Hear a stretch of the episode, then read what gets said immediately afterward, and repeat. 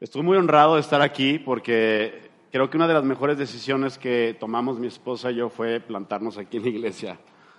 Se los digo de verdad. Eh, soy, soy cristiano de cuna. ¿Esto qué quiere decir? Que nací en una familia cristiana. Mi papá es pastor en otra iglesia. Mi hermana Pamela estuvo aquí hace como dos semanas y estuvo increíble el mensaje que nos compartió. Y el punto que les quiero decir es que cuando naces en una cuna cristiana, mucha gente dice, ay, pues ya está bien chido, ¿no? Ya lo tiene todo peladito en la boca. Pero es al revés, es, un, es un, reto porque desarrollas como una especie de bipolaridad.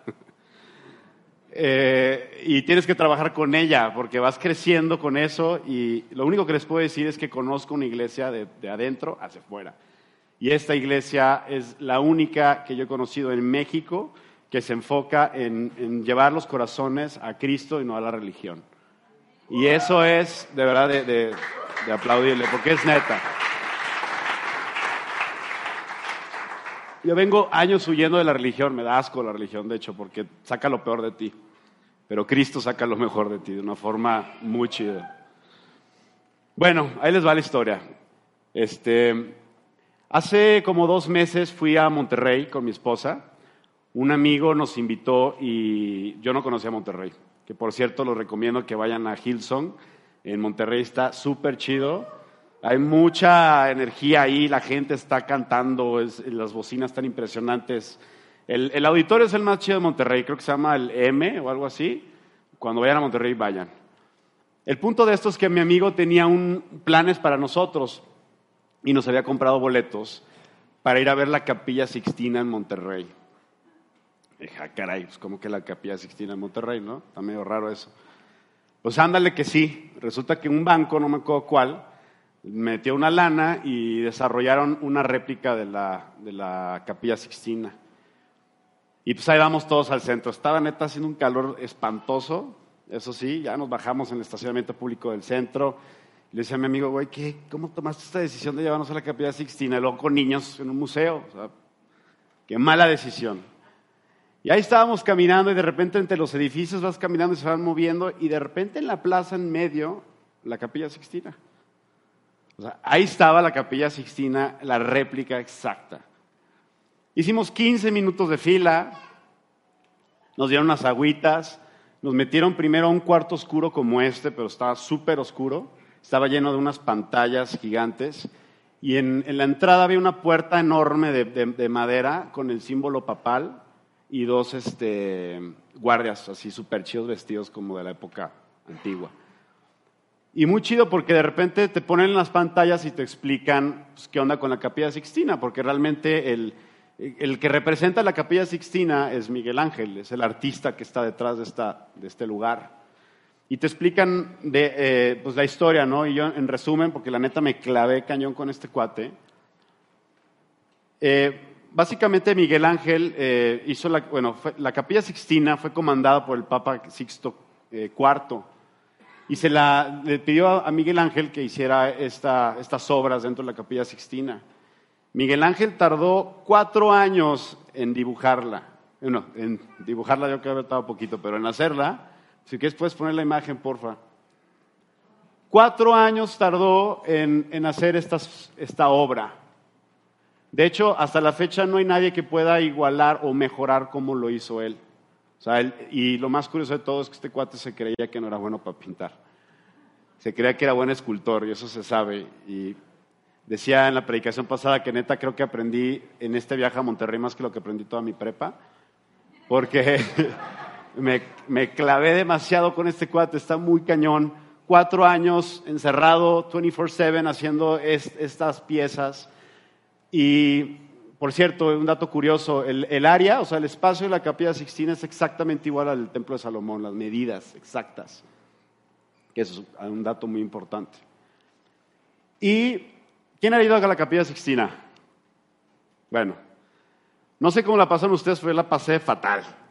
O sea, llegas a la capilla Sixtina y ah, había 300 personas haciendo fila, te metían como embutido a una puerta, olía sope horrible al lado te vas caminando y quieres tomar la foto y no puedes porque ya te están empujando y el guardia te está diciendo, no pictures, no pictures, 300 idiomas, te atarantas. No me, no, no me la pasé nada bien. Y acá estuvo impresionante porque llegamos y neta éramos 50 personas máximo, que qué bueno que todavía no, les interesaba tanto. Y de repente se abren las puertas y te prometo que estás en la capilla sixtina. O sea, el piso era idéntico, todo era idéntico, los, bueno, los frescos allá estaban como, como, tela, como sublimada, pero se veía, haz de cuenta que estabas viéndolo en persona. Y de repente se apagan las luces y hay unas robóticas como estas que empiezan a iluminar cada pieza, o sea, las piezas más clásicas de, este lugar, y te explican la historia de cómo, cómo lo hizo. De verdad, si pueden investigar en YouTube hoy en la noche, dominguito en la noche, métanse a ver Miguel Ángel y los secretos que hay detrás de las obras, porque está impresionante cómo este hombre logró plasmar de una forma tan bella las escrituras. Algo que me impactó mucho es que eh, la capilla sixtina básicamente arranca del Génesis, o sea, acá, y termina en el Apocalipsis, que es básicamente una masacre. Y, y, bueno, está el cielo y está el infierno, ¿no? Y está tremendo cuando lo ves y te causa algo así como, uy, y el punto es que me impactó mucho cómo este hombre, que no conocía, o sea, este hombre no era cristiano, este hombre no era creyente, pero este hombre fue encomendado a que hiciera estas obras, casi casi a la fuerza. De hecho, se sabe que tuvo pleitos internos. Y lo que me impactó es cómo tuvo que meterse a las escrituras para poder describir algo tan hermoso de la, de la Biblia. Y ahí estábamos viendo las piezas y de repente veo que mi hijo, mi hijo Alexis tiene ocho años, estaba literalmente en medio así viendo una, una obra, estaba hipnotizado. Y pues ahí voy al lado de él, me pongo a verla y es la pieza más hermosa que yo he visto a nivel de arte. Y es la pieza del Génesis y es la más famosa de...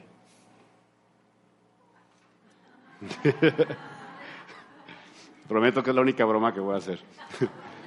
no, la vi me pareció, me pareció gracioso porque está muy bien hecho. Y para los que son fanáticos del fútbol, ahí está, ¿no? ¿Quién manda a quién?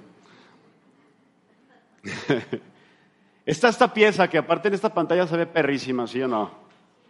Se ve chidísimo y es impactante cómo Miguel Ángel detalla todo, o sea, le mete movimiento, le mete expresión, le mete dimensión, la colorimetría como está, o sea, el cuate neta era un genio. Y si te fijas en esta, en esta obra está Dios y le está como entregando algo a Adán. Y es, es, increíble porque cuando te pones a revisarlo bien, de hecho los estudiosos descubrieron que había un mensaje oculto detrás de esto. Tal vez unos ya saben, otros no. Depende de qué tan curiosos sean. Pero si ustedes se fijan, toda esta parte de aquí representa exactamente, anatómicamente, un cerebro. Se ha estudiado por años y está comprobado que Miguel Ángel tenía una inquietud por el cuerpo humano. De hecho, se sabe que este cuate le daba lana a los guardias del amor para él abrir los cuerpos porque tenía una pasión por cómo estaba el cuerpo por dentro, que era pecado mortal en ese entonces. Pero lo hacía escondidas. Y qué bueno, ¿eh? porque le quedó increíble.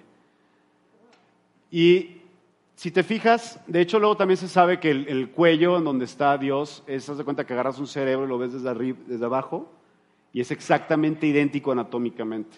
¿A qué voy con esto? Miguel Ángel sabía algo, como ser humano, déjate como creyente. Miguel Ángel leyó la Biblia, la tuvo que estudiar, y él sabía algo muy, muy eh, clave si eres humano, y es que Dios decidió entregarle al hombre la capacidad de pensar, la capacidad de usar nuestra mente para ser lo que somos. Somos seres, somos humanos, somos seres ensamblados. Quien no se sienta que está ensamblado, piénsesela bien porque tal vez ya es un cyborg o algo extraño por ahí. Porque somos seres ensamblados, estamos todo el tiempo malabareándonos, estamos todo el tiempo balanceándonos. Si tú crees que ya estás 100% balanceado, estás equivocado. Mañana te va a pasar algo que te va a mover y te vas a tener que volver a balancear. Porque así funcionamos. Entonces, la mente para Dios es importantísima. Pablo lo menciona, bueno, yo creo que se hartó de decirlo. Que transformáramos nuestra mente, transformáramos nuestra mente. ¿Por qué? Porque la mente es, es, el punto en donde se entronca lo material con lo espiritual. Es en donde nosotros entendemos cómo vivimos con nuestros sentidos, es cómo nos relacionamos con Dios. Es lo que somos, nuestra mente. El hombre, cuando fue creado, vivía en comunión con Dios. El hombre dependía de Dios. Básicamente no había nada más más que Dios y el hombre. Pero luego llegó la tentación y llegó el pecado que si te pones a pensarlo bien, si estás conviviendo tanto tiempo con alguien tan grande y tan especial y llega alguien y te dice que si quieres ser como él, ¿a poco no te parece lógico que sí quieres ser? Así entró el pecado. Dijo, va, le muerdo aquí y toma la cachetón. entra el pecado al mundo, la mente, nuestra mente entra en un estado de pecado, la humanidad entra en un estado de decadencia. A partir de ese entonces la mente funciona de cinco bases con las que nosotros nos movemos. De donde hayas nacido, como hayas nacido, sin dinero, con dinero, da igual.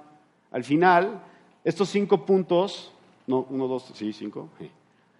Estos cinco puntos son los que nos mueven como seres humanos. Si no te mueve esto, no eres humano, de verdad. Control, seguridad, salud, poder y sexo. Es lo que estamos buscando diario. Unos más que otros, pero depende de cada quien. Pero eso es básicamente lo que nos mueve. Y lo que les quiero decir con esto es que cuando tú vas en la vida creciendo, tomas decisiones en base a esto. las decisiones que tú tomas en día, sean personales, familiares, en el negocio, con tu pareja, es así, para que te simplifiques la vida. Y el punto de esto es que somos capaces de hacer cosas para conseguir esto, porque así estamos programados. Y de la persona que les voy a hablar, de verdad tengo varios meses estudiándolo y estoy impresionado como Dios ahora me, como que me abrió como, como, como una cascada, me reveló muchas cosas de este personaje y del personaje que les voy a hablar es uno de los personajes más conocidos en la Biblia, pero es de los más olvidados intencionalmente. Es un personaje que a la gente le, da hasta pena hablar. No sé si ustedes sabían que los nombres generan emociones, me llamando balanceando. Si los, si los nombres generan emociones. Hay una vitrina de los, de los nombres que más, que peores emociones te generan. Y este hombre comparte con ellos. Estoy hablando de Hitler, estoy hablando de Stalin, estoy hablando de Manson, estoy hablando de ellos. Y el nombre de esta persona es Judas. Yo no sé ustedes, pero no sé si alguna vez han visto un niño que se llame Judas. Que dice, ay, ¿cómo te llamas, Judas? Mucho gusto. ¿Y quiénes son tus papás? ¿Hitler y Cruella de Vil? Sí, ah, qué... ah, no, o un socio que se te llame Judas, que, que, perdona, pero estás bien mal si tienes un socio que se llame Judas. es, es complicado este nombre, este nombre despierta emociones en nosotros. Y es impresionante porque se sabe muy poco de este cuate. Sin embargo, se le puede exprimir mucho a él. De hecho, puedes aprender mucho de esta persona, es lo que estoy llevando meses aprendiendo de él. Y dices, pues qué raro, pues así es. Es raro, pero ha salido mucho fruto de aquí. Judas, se sabe muy poco de él. Se sabe que Judas fue un discípulo que fue escogido personalmente por Jesús. Se sabe que Judas estuvo en el ministerio de Jesús, o sea, convivió con él durante tres años. Y no solamente era un discípulo, tenía un puesto muy importante porque tenía el puesto del billete, del billete, del villano. Se encargaba de la caja chica, de lo que la gente por agradecimiento a estar en presencia de Jesús, daba, no sabía qué dar. Seguro también les daban gallinas, puercos, todo. De verdad, seguramente creo que sí. Pero había gente que también daba, decía gracias, porque eran unas ofrendas. Y Judas se encargaba de cuidarlas. Y algo que me impacta de este hombre es que cómo es posible que alguien que estuvo tan cerca de Jesús se atrevió a hacer lo que hizo. Tú y yo necesitamos fe, ¿sí o no? Para caminar en, Cristo. Tú y yo necesitamos fe. Si no tienes fe, no caminas en Cristo. Así de sencillo.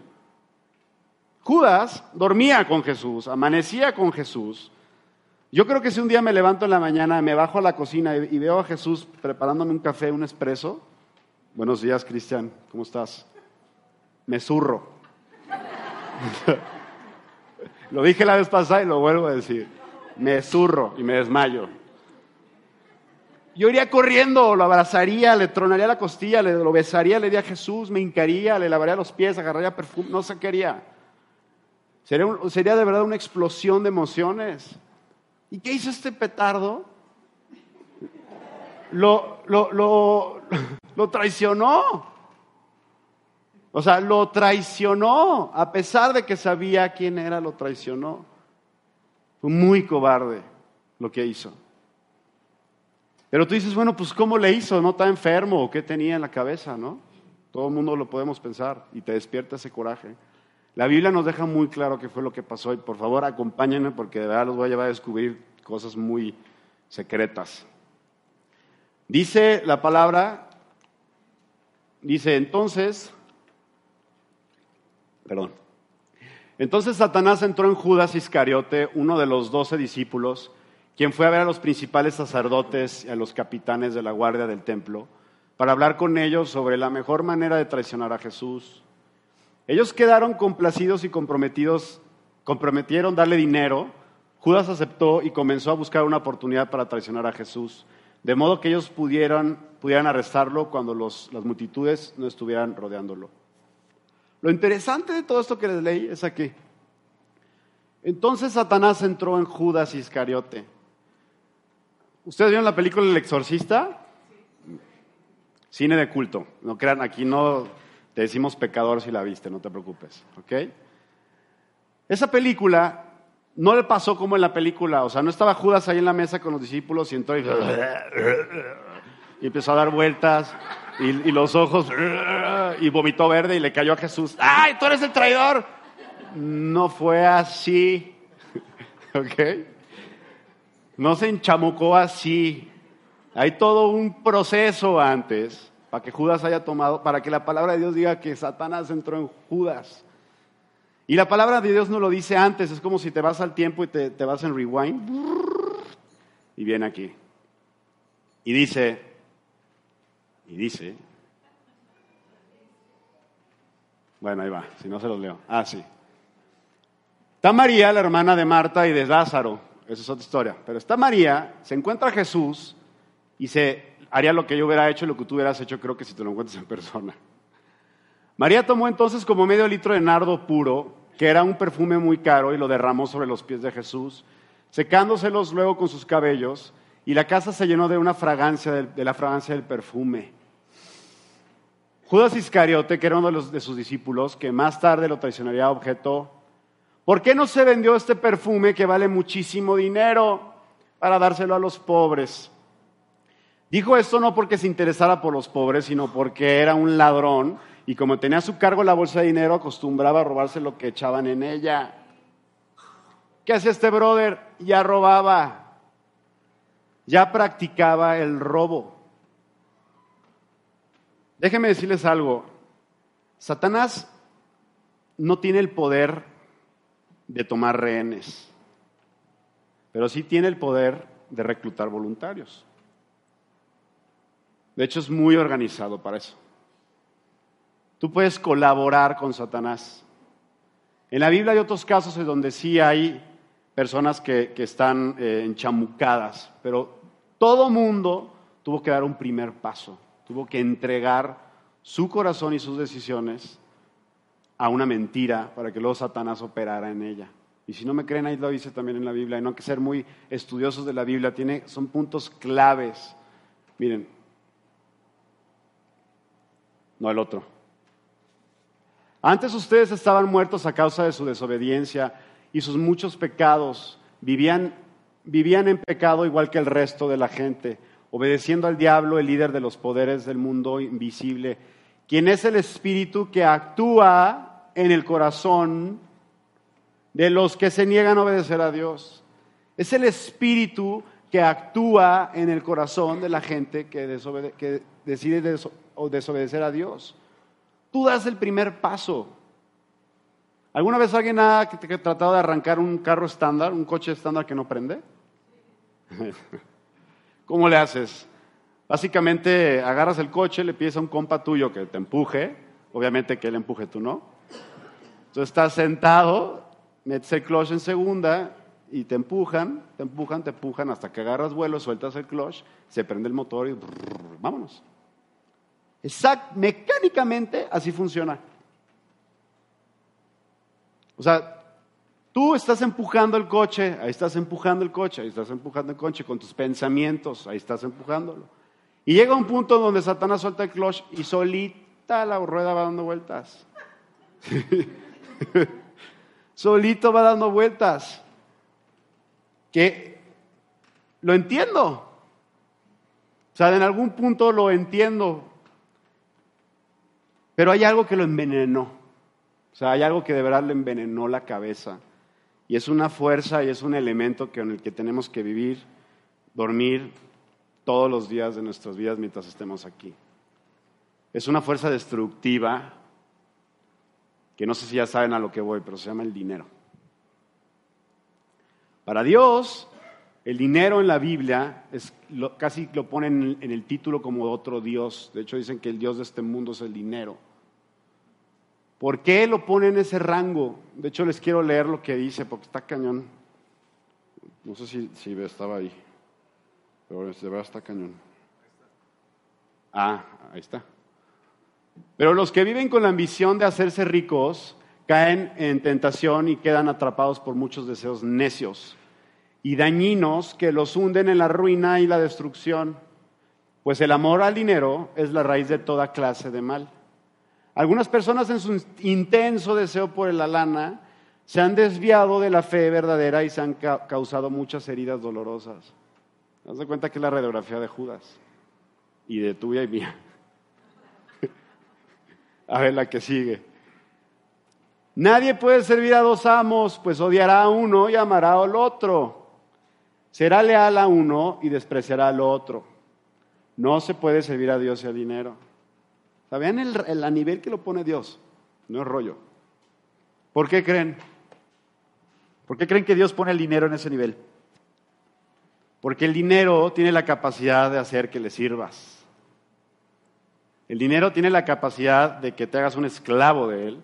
Y el dinero tiene la, capacidad de conseguirte cosas, te garantiza cosas. ¿Sí o no?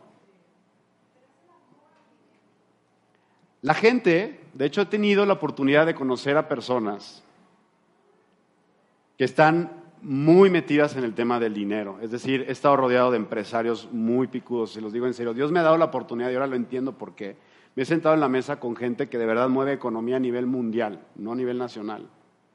Y le digo esto porque él ha aprendido mucho de ellos. Desde chiquito también en el negocio familiar me senté en gente que, si tú lo ves como si esto fuera una película, si yo entrara a un cuarto en donde están todos en círculo y yo fuera caminando entre la gente, con el codo los voy moviendo y me voy acercando y veo en medio, en medio voy a ver un trono y en ese trono está el dinero. Y la gente está adorándolo. Unos están hincados, otros están parados, pero están adorando el dinero. La gente tenemos la capacidad de adorarlo. Así tengas 10 pesos en tu cuenta, amigo Telcel o como se llame, o tengas un millón de dólares, se expresa diferente tu esclavitud al dinero. Pero al final, tú sabes cuando estás de esclavo. Yo les voy a decir algo súper neta y sé que Dios me trajo aquí porque es algo con lo que batallé años y hijo de pastor. Yo duré años para diezmar. Para mí era un tema que me causaba shock. ¿Por qué? No porque me daba miedo compartir, me encanta compartir, de hecho es una pasión que tengo, pero mi lógica no me, daba, no me dejaba entender que si yo diezmaba, inmediatamente se me iba a desbordar toda mi matemática mensual de mi flujo contra mis gastos. Y yo decía, pues mi lógica me dice que no diezme y pues si Dios me ama, pues que me ame más. ¿No? Y ya. Y chido, mañana se va a olvidar a Dios. A mí no, porque tengo cuentas que pagar. Y así funcioné durante años. Pero algo que, algo que me di cuenta, y de verdad le doy gracias a Dios, porque eso se lo platicé a Armando un día, nos fuimos a un café, súper chido, y Armando súper sencillo, aparte me da así en el clavo. Digo que haz de cuenta como que estornudó y me lo dijo. me dice, mira Cristian, quítate de broncas. Si tienes fe, diezma. Si no, no diezmes. Ya. Te prometo que me impactó. O sea, ya no, ya no un sermón, no necesité leer la Biblia, no necesité hincarme. Señor, revélame. Güey, si tienes fe, diezma. Si no tienes fe, no diezmes. ¿Por qué? Porque la fe nos lleva a hacer cosas imposibles para que Dios haga las cosas posibles. Si tú operas a través de la lógica, muchas cosas no te van a hacer sentido en el reino de Dios. Muchísimas. Si tú operas en lo que te dicen los demás a través de Dios, de Dios, no, no la vas a armar. Oye, es que vamos a abrir una iglesia aquí. Que... Oye, es que me levanté y vi una señora ahí y creo que vino porque se equivocó de dirección. Y vean ahorita. Dios opera en lo sobrenatural, tenemos que entender eso. Entonces, el dinero, y esto está bien, está bien loco. Judas no quería ser millonario. Si Judas hubiera querido ser millonario, había un millón de, de, opciones antes de ser discípulo de Jesús. Créanmelo. Un millón de opciones. A Judas le pasó lo que a ti y a mí nos pasa cuando conocemos a Jesús. Nos cautivamos por Él. Cuando tú llegas a los pies de Cristo, de cómo llegues, hincado, llorando, parado, como sea, pero cuando lo conoces en tu corazón, te despierta una pasión y decides seguirlo. Pero luego pasa algo que se enfrían las cosas, se enfría la sopa, es normal, no te sientas mal por eso. De hecho, si, se te enfrió la sopa, bien, porque tienes algo que hacer. ¿Qué pasó con este señor? Está muy sencillo, iglesia. Cuando Jesús reclutaba a los discípulos, ¿qué creen que les decía? ¿Qué les decía Jesús en la Biblia? ¿Qué dice? Deja todo y sígueme. Jesús invitaba a los discípulos, los cautivaba de manera milagrosa y decía, deja todo y sígueme. Suena una palabra muy sencilla, una oración muy sencilla, pero es complejísima. Deja todo y sígueme. El ministerio vivía a base de subsidio, no sé si se han dado cuenta en la Biblia. Jesús tenía que llegar a un pueblo y si no había quebrada, en la calle, mi rey. Si no había que desayunar, pues ahí están, este, pues la tierrita y a ver qué, le dieron al perro. Si Pedro, Jesús, que mi chancla ya se me desgastaron, pues descanso, mi rey. Era un ministerio a base de subsistencia. Yo creo y estoy convencido hoy más que nunca en mi vida, porque soy humano y lo entiendo, que lo que a Judas le, le hizo aquí, le tronó el engrane, fue una sola pregunta. Judas dijo, ¿cómo puede ser si yo estoy caminando con el verdadero Hijo de Dios, el Rey de este mundo, y estoy viviendo en esta situación? O sea, no me hace sentido estar caminando con Jesús, el Hijo de Dios, y yo estar en estas condiciones. Se hizo una pregunta que dice, que así se llama la predicación, ¿y dónde quedo yo? Es nuestra pregunta de siempre. Estás en el ministerio, te sientes la unción y, ay, voy a diezmar más. Y de repente pasa algo, te roban, se meten a tu casa, tu socio Judas pues decidió robarte. Y, y, te agüitas y se enfría la sopa y dices, ¿y de dónde quedo yo? Y eso es lo que le sucedió a Judas. El problema es no es la pregunta, el problema es la respuesta. Porque Judas entonces inmediatamente fue a buscar sus garantías en el billete. O sea, corrió, al dinero, a robar, miserable, porque aparte robaba, de, o sea, ya me lo imagino. Ya me lo imagino a Jesús, sí, Jesús, tú eres el Señor, pero con las manos aquí, mira, agarrando el billete, las monedas. No, sí, sí, sí, yo te sigo a donde tú vayas. Es más, y no es broma, dice en la Biblia en Mateo que Jesús le dio poder a sus discípulos para reprender y para hacer milagros. No dice, y Judas no, ¿eh? Judas operaba en el reino. Judas tenía el poder de hacerlo. Judas venía a la iglesia, Judas adoraba, Judas levantaba las manos, Judas recibía, pero había algo siempre, la mano acá. Una acá y otra acá. Y es muy común que nos pase. Todo este tema se los quiero decir porque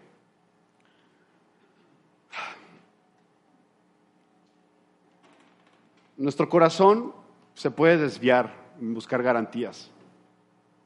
Nuestro corazón puede decidir buscar tus propias decisiones. Judas dijo, me dices que te vas a morir. ¿Y qué onda con estos tres años que te dediqué? ¿A quién le voy a dar la factura? Te lo voy a cobrar. Judas tenía otros planes que lo distorsionaron.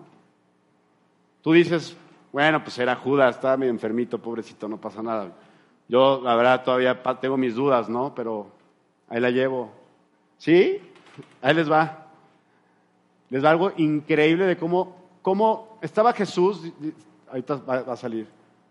Estaba Jesús con los discípulos y este, este versículo es súper chido, porque revela algo súper de los, nosotros los humanos. Después de la cena tomó en sus manos otra copa de vino y dijo, esta copa es el nuevo pacto entre Dios y su pueblo, un acuerdo confirmado con mi sangre, la cual he derramado como sacrificio por ustedes. Pero aquí en esta mesa, sentado entre nosotros como un amigo, está el hombre que me traicionará. Pues está establecido que el Hijo del Hombre tiene que morir pero qué aflicción le espera a aquel que lo traiciona. los discípulos comenzaron a preguntarse unos a otros quién sería capaz de hacer semejante cosa. Después comenzaron a discutir quién sería el más importante. Está Jesús ahí en la mesa arrancándose el corazón, diciéndoles de verdad todo lo que va a sufrir. Todo el ministerio de Jesús, todo el mensaje del reino está colapsando en esa mesa de madera con el pan y todo ahí, está colapsando y les dice, ¿me va a traicionar alguien? ¿Y qué hacen los discípulos? A empezar se voltean a ver unos a otros así de, pues, ¿quién es el maricón aquí, no? El que lo va a traicionar. Y luego dice, ¿y quién de ellos será el más importante? Se ponen a ver quién sigue. No sé si están dando cuenta. Ah, ya te vas. Pásale por allá, ¿eh? ¿Quién sigue? ¿Cuál de todos? es más chido. Si no se les olvide que el pueblo judío estaba buscando un rey. El pueblo judío estaba reventado de estar tan... El pueblo, los, alemanes, los alemanes, los... también, también. Los romanos estaban encima de ellos y querían una rebelión. Querían una rebelión. Ellos querían un rey. Pedro, por favor, el buen Peter. ¿Dónde andas, Pedro? Sale ahí, míralo. Pedro Palacio. Pedro, no sé si ustedes saben bien qué onda con Pedro, pero Pedro, le decían Pedro el celote. Los celotas eran un grupo revolucionario que querían derrocar al gobierno romano. Y este tal Pedro tenía intenciones para Jesús. Pedro sí creía, o sea, dice la Biblia que cuando Jesús dijo que iba a ir a la cruz, Pedro lo agarró y le dijo, no, Jesús, que jamás te vaya a pasar esto, por favor, que nadie te toque. Apártate de mí, Satanás, que no estás viendo las cosas como yo las veo, las ves como hombre. ¿Por qué creen? Pedro sí creía que Jesucristo era el Salvador, pero Pedro le tenía un trono especial a Jesús. Pedro le tenía un trono diferente, le quería poner otra corona a Jesús. Pedro quería agarrar a, Jesús y lo quería poner por encima de los romanos. Lo tenía protegido. Por eso le dijo, te voy a, te voy a, hasta la muerte, Jesús. Que le dijo Jesús, te van a zarandear aguas, voy a orar por ti. Voy a orar por ti, no por los discípulos, por ti. Para que luego tú traigas a los discípulos. ¿Y qué hizo Pedro? No, hasta la muerte, Jesús. Y cuando cantó el gallo, por tercera vez lo traicionó. ¿Por qué lo traicionó? Porque se le estaba derrumbando sus planes en la cruz. A Pedro. Ahí están sus planes de su rey. Crucificado, dijo, no, es algo muy natural que lo haya negado. La bendición está en después, lo que pasó después. Judas decidió ahorcarse. Y esto está, por favor, abran su corazón porque si no entienden esto, no valió de nada todo lo que estoy diciendo. Entonces Judas tiró las monedas de plata en el templo y salió y se ahorcó. No, te fuiste a una arriba, perdón. Se los voy a leer, porque eso está clave.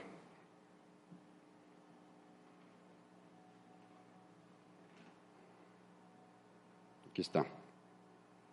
Cuando Judas, quien lo había traicionado, se dio cuenta de que habían condenado a muerte a Jesús, se llenó de remordimiento, pobre Judas.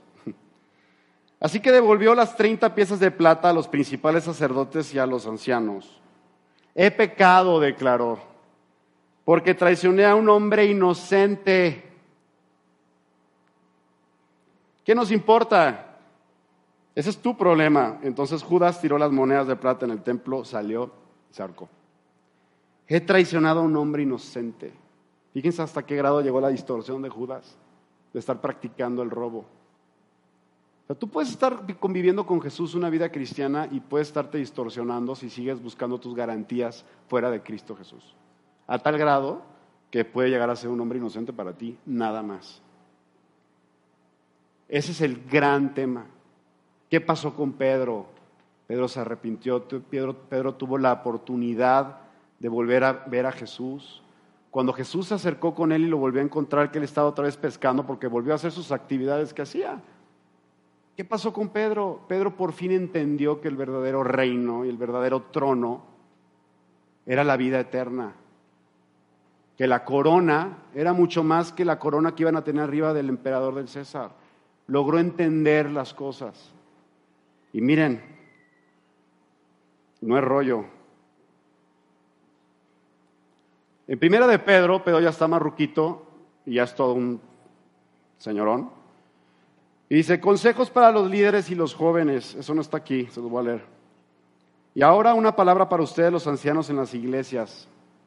También soy un anciano y testigo de los sufrimientos de Cristo. Y yo también voy a participar de su gloria cuando Él se ha revelado a todo el mundo. Como anciano, igual que ustedes, les ruego Cuiden el rebaño que Dios les ha encomendado, háganlo con gusto, no de mala gana ni por beneficio personal que puedan obtener de ello. Beneficio personal que puedan obtener de ello. Cuando tú le das una recomendación a un cuate, a un amigo, es porque tú ya te caíste ahí. y le estás recomendando algo. Pedro está aquí diciendo, yo vi la gloria de Jesús no lo hagan por su propio interés. Te voy a decir una cosa, brothers y sisters. Bilingüe el Señor. Tú vas a tener muchos planes en tu vida, como Pedro, como Judas. Muchos, y está bien que los tengas. Pero tienes, hay un punto en donde tus planes se van a colapsar con los planes de Jesús. Y en ese momento, cuando se crucen, tienes que tener toda la fe y toda la humildad y todo el rendirte para que Jesús moldee ese plan. Porque créemelo, te lo mega prometo, que tus planes contra los de Jesús no son nada. O sea, si tú le entregas a Jesús tu tiempo, tu mente, tu todo confiando, vas a ser transformado. Y déjame decirte una cosa. No sé si puedes echarme, perdón, la mano con el piano, que sin el piano esto no se siente igual. No, y es, es clave, de verdad. Cuando yo estudié esto y el Señor me lo reveló, Dios me dijo algo que se los quiero compartir, que es lo único que quiero que se lleven en su corazón. No tiene nada de malo estarse haciendo esa pregunta. Nada. Es más, te la tienes que estar haciendo constantemente. El problema es la respuesta. Jesucristo se hizo esta misma pregunta. Cuando estaba en, Getsemaní, dice la palabra de Dios que Jesucristo le pidió a sus apóstoles que le hicieran guardia porque se iba a orar en privado con su Padre. Y cuando ora esa oración que la mayoría de nosotros ya conocemos, ¿qué le pide a Dios? Padre, si es posible que esta copa pase por delante de mí, pero que no se haga mi voluntad, que se haga la tuya, Padre. No tiene nada de malo hacerse la pregunta de dónde quedo yo. Nada de malo. El problema es la respuesta. Y nuestra respuesta tiene que ser la misma respuesta que hizo Cristo Jesús. ¿Dónde es mi lugar? En la cruz. ¿Por qué? Porque las garantías de la cruz son vida eterna. Las garantías de la cruz es gloria. Jesús, cuando fue a la cruz, se estaba derritiendo. Dice la palabra de Dios que sus gotas eran como sangre. Se estaba, imagínate lo angustiado que estaba como humano. Pero él sabía que si obedecía al Padre había una gloria detrás de esta cruz. ¿Y saben cuál era la gloria? Séame la foto, por favor. La corona. Jesucristo no tenía corona hasta que fue crucificado. El verdadero trono, el verdadero trono es la cruz. Y es donde tú y yo tenemos que sentarnos ahí con eso. Ya que resucitemos y aquí. Como cristiano, vivimos en la gracia y estamos siempre así caminando en la cruz, de aquí para allá y de aquí para allá por encima de la cruz. Yo te recomiendo, como yo lo estoy haciendo en este proceso en mi vida, es que te detengas en la cruz un ratito, todos los días de tu vida. Detente en la cruz y ve lo que hizo Jesús. Ve el ejemplo que hizo Jesús. Él estaba viendo una gloria diferente. Tú estabas viendo esto, pero Él estaba viendo esto. Y esa es la verdadera gloria.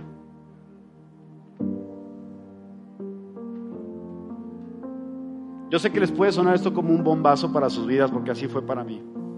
Lo digo en serio. Pero la vida es cotidiana.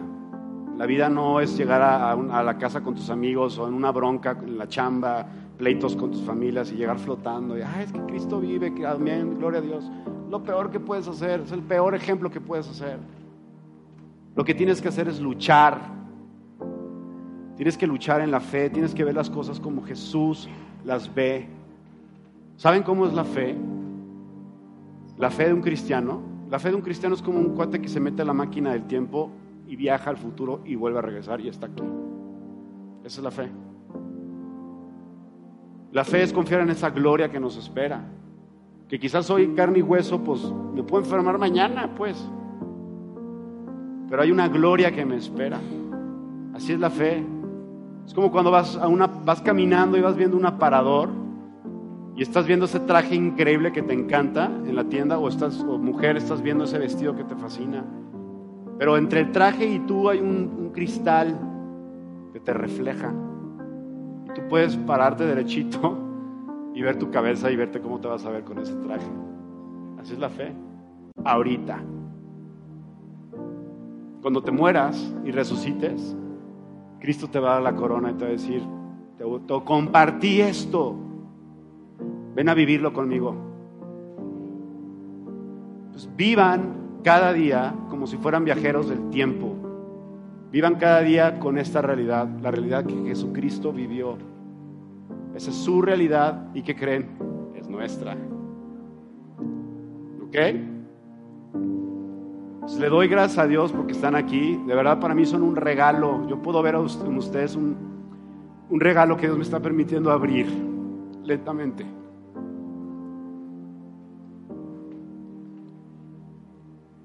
Porque ser cristiano no te resuelve la vida, te resuelve la eternidad. Pero la vida la tienes que pasar en un proceso, en un progreso. Recuerda que tienes un Dios millonario en gracia. Entre más grande es tu pecado, más grande la gracia. Entre más grande caíste, más grande se pone Él. Dios no se va a la esquina a llorar porque pecaste, te lo prometo.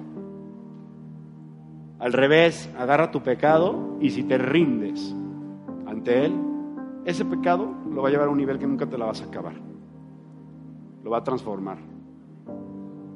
Entonces espero que estén listos para ser transformados los años que les queden aquí, porque quizás muchos de ustedes mañana no van a estar. O yo.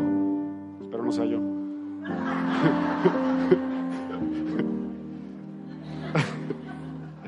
Pero se lo digo de verdad. Recuerden que no se les olvide que hay una vida eterna y es la que servimos hoy. Amén. Padre, pues te doy gracias, Padre, de verdad te doy gracias en el nombre de Jesús por este regalo que me estás dando y me permites compartirlo, Señor. Solo tú y yo sabemos este tiempo que hemos tenido juntos, a solas, cómo me hablaste sobre Judas, sobre sus debilidades, cómo al principio me, me bloqueaba y decía, yo qué le voy a aprender a este vago. Pero de verdad, Señor, puedo ahora ver que tú amas mi humanidad, Señor, y por eso diste a tu Hijo Jesucristo, y por eso lo eres, Jesucristo es la imagen del Dios invisible. Jesucristo, esa persona que está reinando al lado de ti, es humano, carne y hueso, y un alma de rey eterno, pero carne y hueso. Gracias porque me hace el honor de ser parte de este reino ¿Recuerdan los cinco puntos que les dije, los cinco pilares? Cuando ustedes vayan a la cruz, van a ver lo que va a pasar. Control. Más vale ser dueño de ti mismo que de los demás. Seguridad. Seguridad en tu vida eterna. Salud. Salud emocional que al final contribuye a la salud física poder, influencia sana que transforma la vida de las personas. Sexo, un nuevo sentido divino de una unidad y placer con tu pareja. La cruz le da vueltas a tu vida. Amén. Ya no sé qué más decir. Que Dios bendiga.